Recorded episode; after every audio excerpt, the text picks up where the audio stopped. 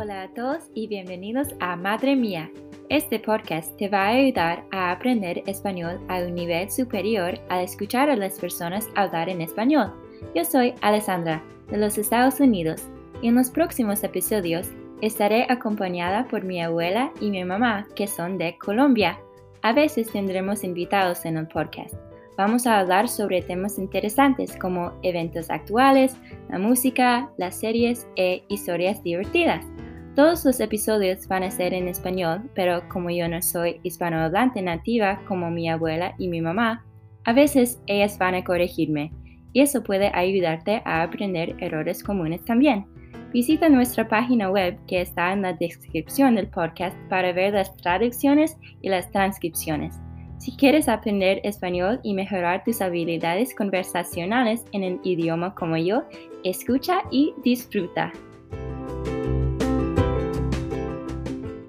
Hola a todos, bienvenidos a otro episodio de Madre Mía. Yo soy Alessandra. Hola, soy Verónica. Y yo soy Evelyn, la abuela de Alessandra. Sí, y hoy tenemos una invitada, mi amiga Lidia. Hola a todos, es un placer estar aquí. Gracias por invitarme, en serio. Gracias por preguntarme que quieres ser una invitada. bueno, gracias. Y cuéntanos un poquito sobre ti, como, bueno, me has dicho tu nombre, yo sé tu nombre, pero um, ¿de dónde eres? ¿Dónde vives ahora? Sí, claro. Bueno, como te dije, me llamo Lidia, tengo 22 años de edad, como tú, creo, ¿verdad? Sí. ¿Y cuándo es tu cumpleaños? el 31 de marzo. ¿Y tú? ok. lo mío es ah, el 5 de junio. Ah, Así que acabé, acabó de cumplir años. Mi, el cumpleaños de mi mamá es un día antes. oh, ¿en serio? Ay, qué chido. Ah, qué chévere. Ok, pues sí, soy la más chiquita de ocho hijos en mi familia de los mismos padres. Y bueno, tengo un hermanito y somos súper cercanos, pero soy la princesita para, para que les quede claro. Y, ¿qué más? Bueno, soy de, digo que soy de Nuevo México, aunque nací en Pennsylvania, pero en el año 2008 se mudó, mi familia se mudó a Nuevo México por muchas, muchas razones. Y ah, bueno, hace tipo cuatro años fui a universidad, a Cornell University, la que está en Ithaca, Nueva York.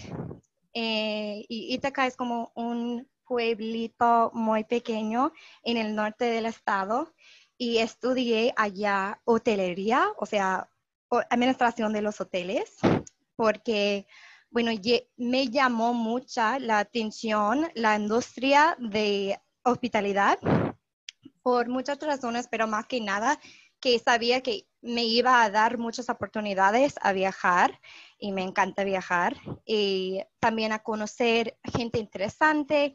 Y yo creo que como nosotros hacemos nuestros mejores momentos momentos muy bonitos en nuestras vidas en ambientiles hospitalidades, digamos, o sea, en como restaurantes, hoteles, durante nuestras vacaciones y quiero ayudar a la gente a hacer esos momentos o quiero ser parte de esas memorias. y por eso estudié hotelería. Y bueno, me gradué de universidad el diciembre del año pasado. Ah. Así que me gradué como un semestre antes y ya había conseguido un trabajo en un hotel, lo que iba a empezar al primero de mayo de este año, pero... ¿Un trabajo en la granja? granja? No, el trabajo que había conseguido fue en un hotel en los Four Seasons en Santa Fe, Nuevo México. Sí, y aún tengo ese trabajo, pero no va a empezar hasta octubre. Ah. Y por eso, bueno, voy a como decir un poco más sobre el tiempo entre de salir de universidad y entrar en mi trabajo. Porque después de universidad me dije a mí misma como, por, ok, he estado trabajando durísimo por los últimos tres años porque no tomé como un descanso o algo. Así que mm, decidí a ir a vivir en Costa Rica por tres meses. Bueno, iba a quedarme más tiempo, pero debido a la situación con el virus, tuve que regresar a los Estados Unidos y ah, entonces vivía con mi hermana en Maryland y su esposo por dos meses y aunque la amo a mi hermana muchísima, me estaba volviendo loca no hacer, no hacer nada o no tener muchas cosas a hacer todos los días por dos meses porque estoy acostumbrada a siempre estar ocupada, siempre haciendo cosas. Así que al final de mayo de este año, porque ya sabía que no iba a empezar el trabajo en el hotel hasta el octubre, decidí mandar un mensaje a una jefa que había tenido en una granja el, mm, el verano anterior y ella me respondió, me dijo que sí tenemos un puesto para ti, si, si lo quieres y que vengas lo más rápido posible a Nueva York, donde está la granja, donde estoy ahorita. Y sí, esa es como la historia entera. Qué impresionante. y tu acento también. Ah, ¿Qué haces en la granja? Uh, buena pregunta. Pues es una granja bastante pequeña, más o menos en comparación a muchas granjas en los Estados Unidos, pero es orgánica y los dueños son un ah, padre y hijo de Long Island, Nueva York. Y en la granja cultivamos verduras y frutas y las vendemos a la gente de la comunidad que como piden cosas en nuestra página web y también tenemos como una tienda en la que está abierta durante los fines de semana. ¿Y qué más hacemos? Bueno, me ensució mis manos, como todos los días. Tenemos que trabajar con mucha tierra y tenemos que mover la tierra para hacer camas las cuales son como líneas de tierra en que sembramos las plantitas y cosechamos cosas casi todos los días. Y sí, es súper divertido, me, me, gusta mucho. ¿Tienen, animales en la granja? No, desafortunadamente no tenemos animales. Quisiera, pero no. Y algún día. Ah, Lidia, ¿cómo se conocieron tú y Alessandra?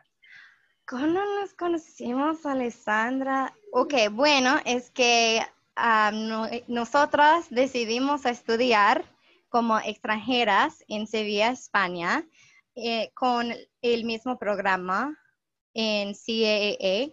Y no te voy a mentir, aún no entiendo, o no, no que no entiendo, pero no tengo ni idea de qué significa CAA.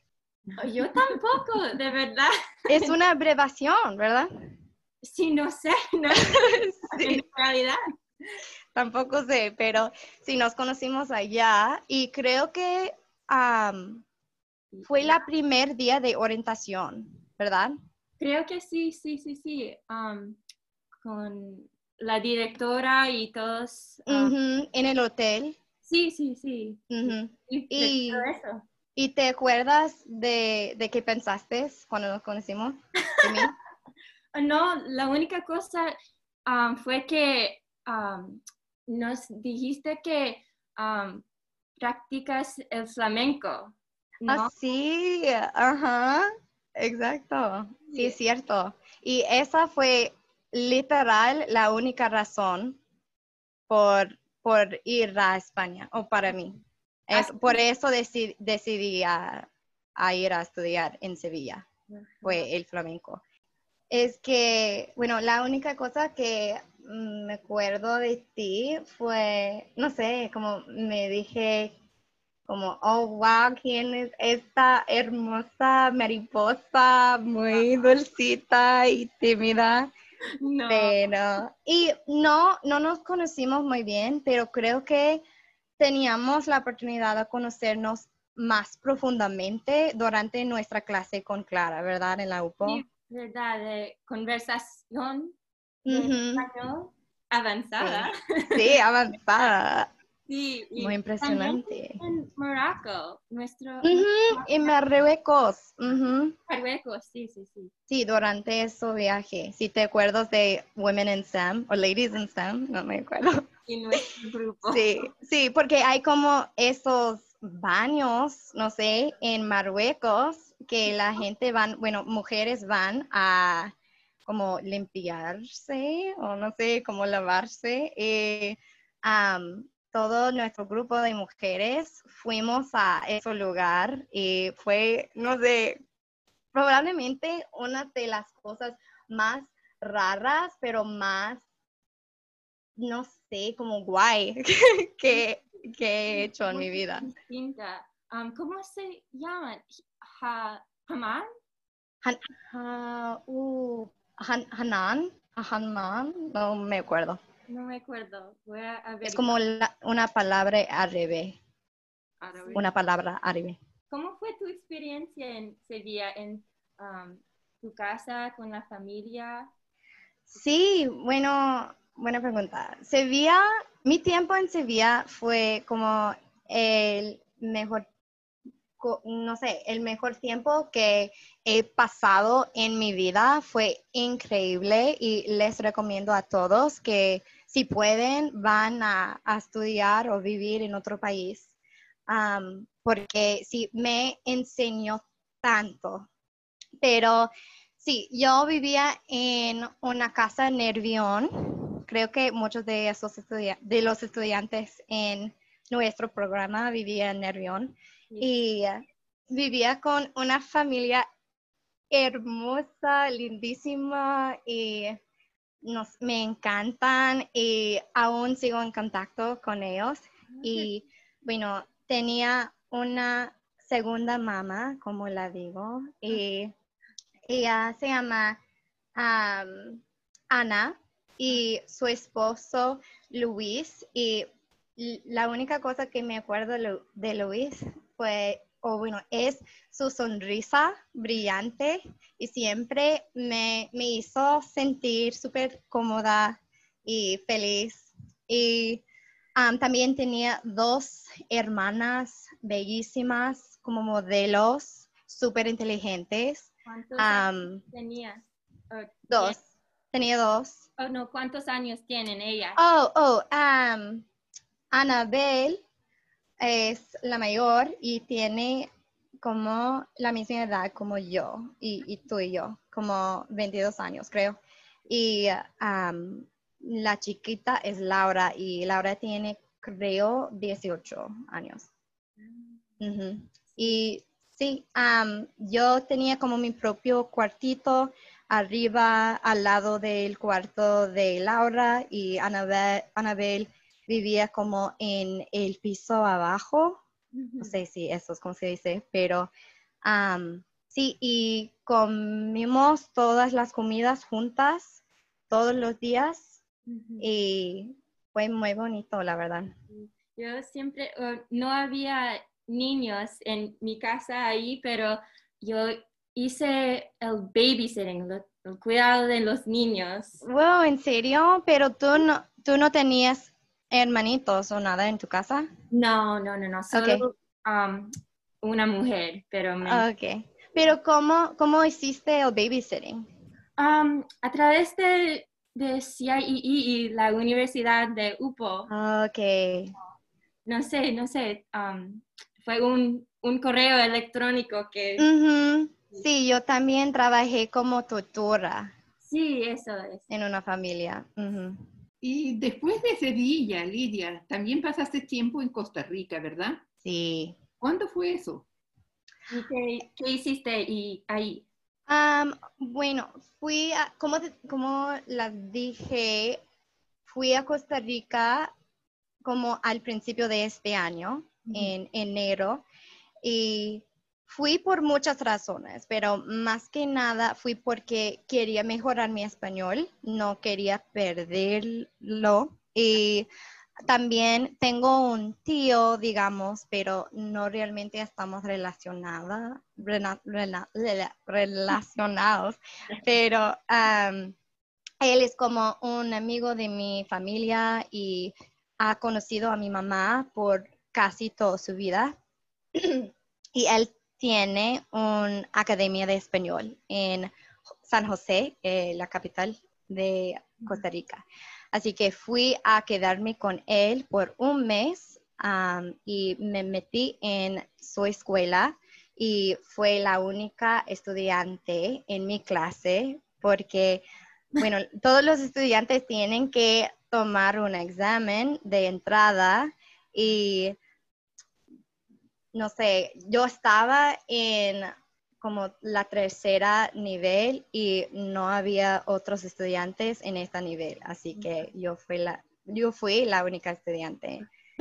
nivel. Y gracias a mi profesora, Ana Lorena, eres increíble, gracias por su paciencia conmigo, pero me ayudó mucho porque no tuve ningún, no sé, no tuve otra opción excepto de hablar o sentarme en silencio. Así Sí. que me ayudó tantísimo.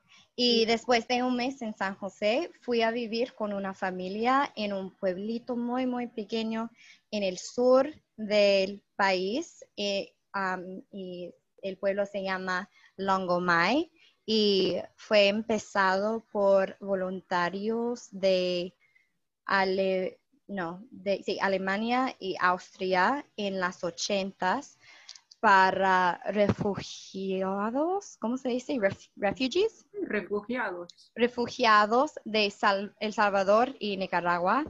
Y hoy en día el pueblo es, am, no sé, es muy bonito. Hay como am, hijos de los refugiados que viven allá y también algunos alemanes y austriacos. Y, pero es, eh, sí es muy pequeño. Solo hay una calle principal, dos ríos, dos iglesias y una escuela y una como tienda general.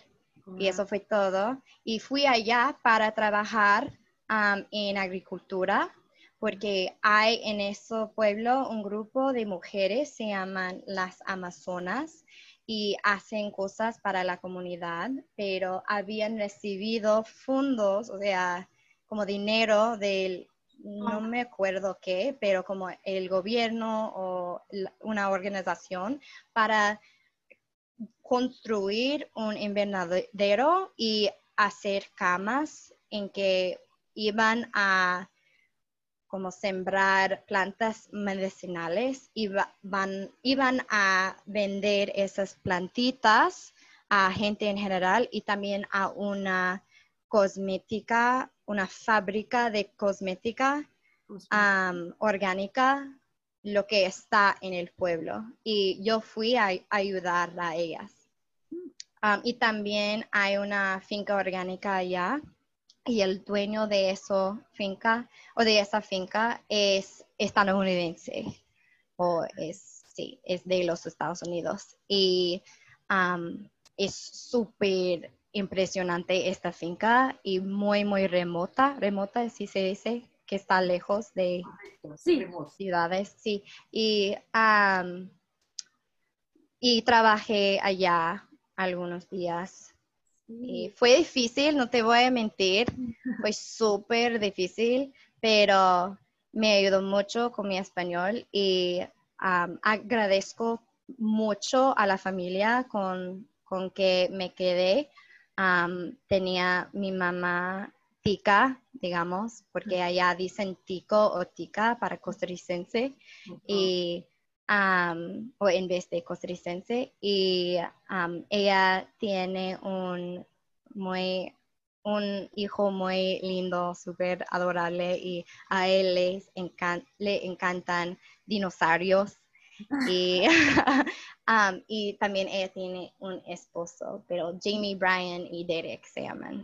Y todavía man- mantienes contacto con ellos también. Sí, ujú, casi todas las semanas. Mandamos audios por WhatsApp Y Ah, tú puedes decir que WhatsApp es como la cosa más, Usado. sí, usado, más útil. Sí, sí. Cuando tienes amigos hispanohablantes o amigos de Europa, WhatsApp es increíble. Sí, tengo un, un chat muy grande con nuestra familia en Colombia y por supuesto en España también. Ujú.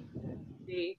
Um, bueno, suena interesantísimo eso en Costa Rica. sí, eso es lo que hay que hacer, es ir a un sitio más pequeño Sí. para aprender el idioma. Sí. Ujú, De acuerdo, de acuerdo, porque, bueno, es, esa es como la cosa más ayudable que puedes hacer para mejorar tu español, es ir a un sitio en que la gente habla en español y, o sea, un país hispanohablante, pero tienes que ir a los lugares más pequeños, porque en como las ciudades grandes, esos lugares, aunque son bonitas y todo, y hay más cosas que hacer, la gente a lo mejor van a saber inglés. Así que tienes que ir a un lugar donde para sobrevivir tienes que usar español. Estoy de acuerdo. Sí, donde no hablan inglés. Sí.